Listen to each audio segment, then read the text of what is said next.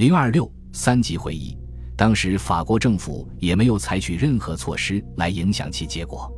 米拉波在一月出版了《柏林宫廷秘史》，有流言称，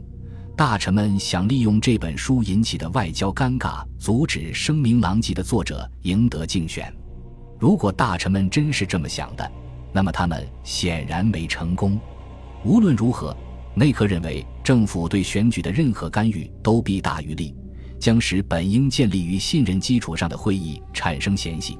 但他立下的规矩本身对结果产生了重要的影响，他们导致第一等级的选举会被教区神父把持，排斥其他教会团体的成员，而后者恰恰是迄今为止垄断着教会管理的人。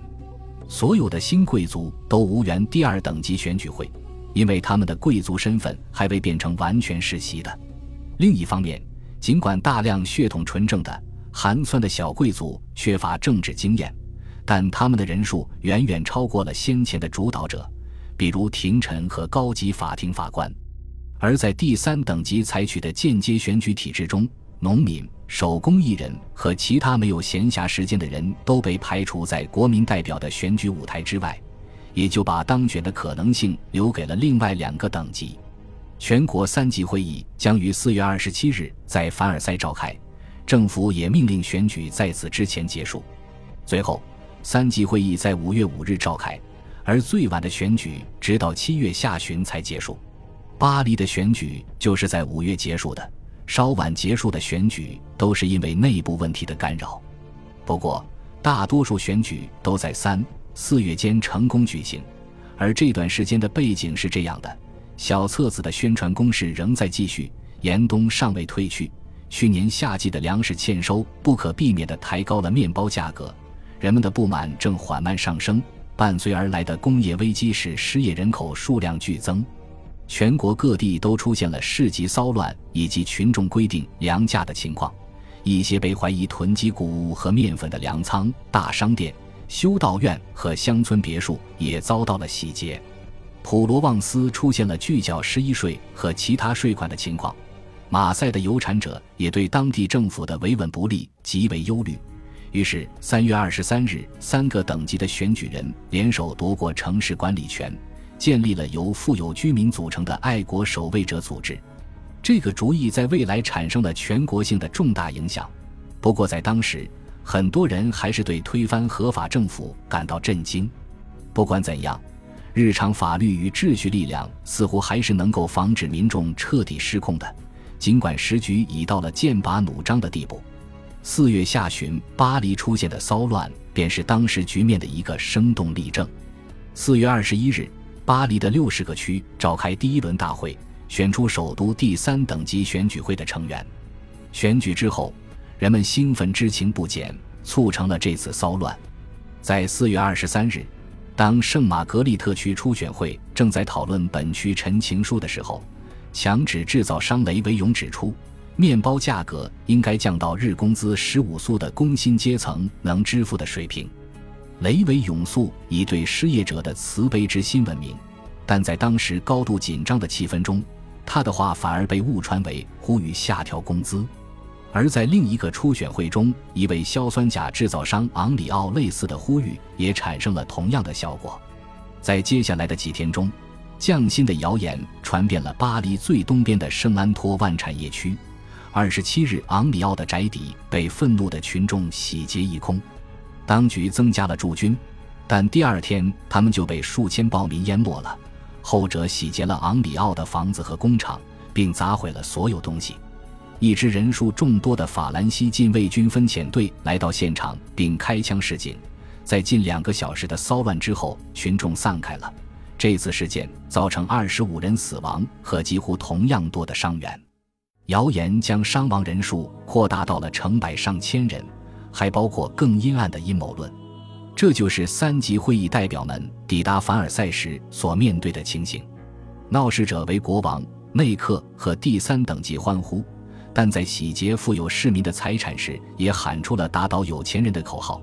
政府没能及时阻止这些人，行动部署过于迟缓。对于代表们来说，首都巴黎肯定比他们的家乡省区更让人头疼。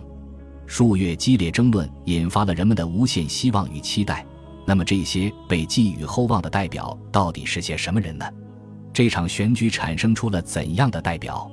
第一等级的代表情况显示，现有教会统治集团失败了。三百零三名教士代表中有四分之三都是普通的教区神父，只有四十六个主教。事情显而易见，迄今为止控制着教会的贵族教士。大教堂教士和修士没有得到他们下属的信任。教士陈情书印证了这种情况，其要求包括提高津贴、废除十一税转交制度、放宽教区行政职务的任职资格、由选举产生的宗教大会管理大教士团、主教辖区和教会。这个结果让第三等级的宣传者们大为兴奋。因为他们觉得这意味着三级会议中的教士们将会同情爱国事业，而第三等级并没有注意到，教士等级在某些问题上还是很一致的，比如必须恢复并切实加强教会对教育事业的控制，继续对所谓的哲学中不敬神的思想进行审查，限制新教徒所享有的宗教宽容，而作为承认财税平等的回报。教会希望新体制能确立并加强天主教在法国的权威。相比教士内部关于教区神父地位的分歧，教士们对于上述问题的共识要重要的多。但在选举的兴奋氛围中，大多数观察者都没能看到这种深层的团结，只是随着事态的慢慢发展，这种团结的重要性才显现出来。这是之前人们未能预见的。贵族阵营也是一样。选举结果排斥了该等级长期以来的领导群体，廷臣自认为能被自动选上，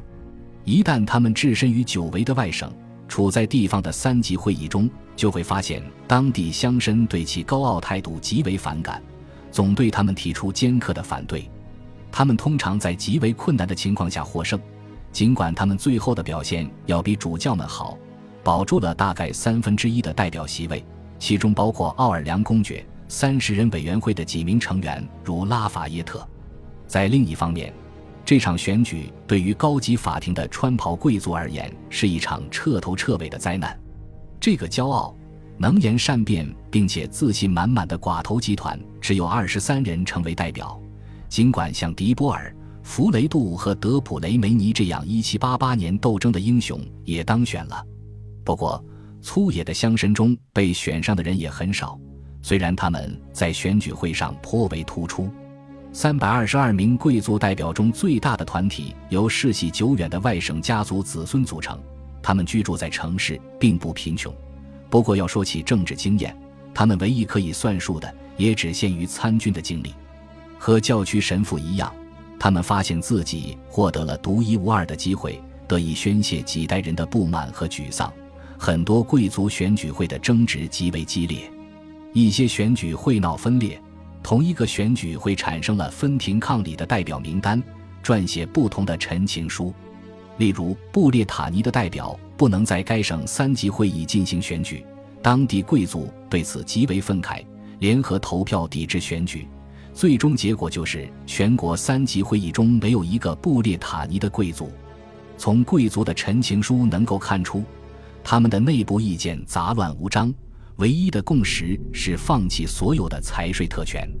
确实，只有百分之八的贵族陈情书呼吁三级会议按人头计票，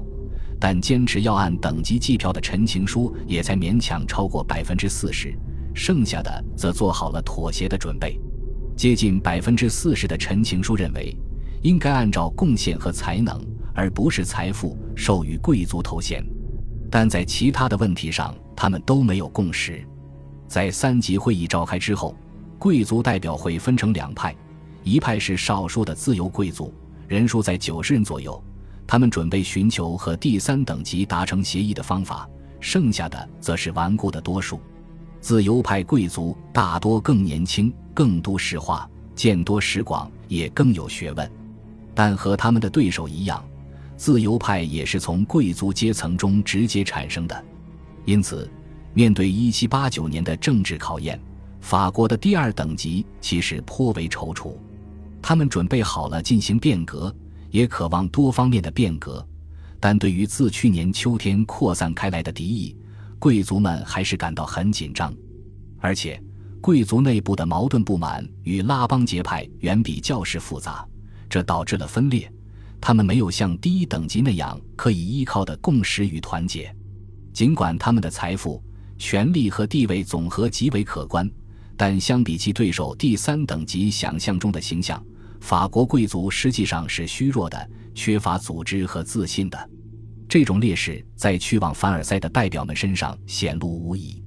与此相反，第三等级则明显更加和睦团结。没有农民或工匠能够进入第二级选举，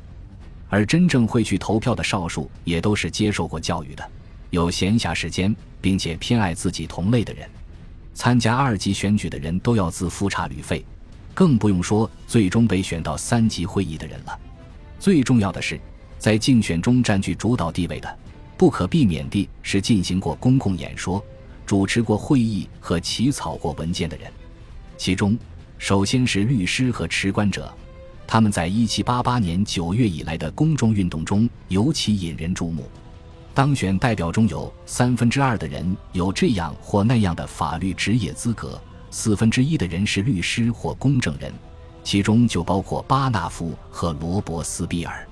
百分之四十五的代表持有可买卖的官职，其中就有很多人是大法官辖区法院的高级法官。选举条例还赋予了他们组织选举会的权利。与之形成反差的是，只有九十九名代表从事贸易或工业。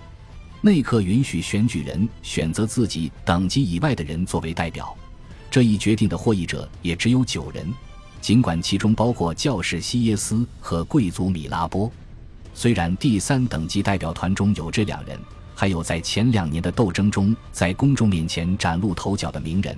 比如多非内爱国者的领袖穆尼耶、巴黎律师界的骄傲塔尔热和像天文学家巴伊这样的著名科学家，但是大部分代表在自己家乡之外还是不为人所知，也没有经历过风浪。除了相似的社会。教育背景之外，他们都对按人头计票和民事、财税平等表示支持，这是最能使他们团结起来的东西。如果有人怀疑他们对以上原则的支持，那么等到三级会议召开后不久，这种怀疑一定会烟消云散。恭喜你又听完三集，欢迎点赞、留言、关注主播，主页有更多精彩内容。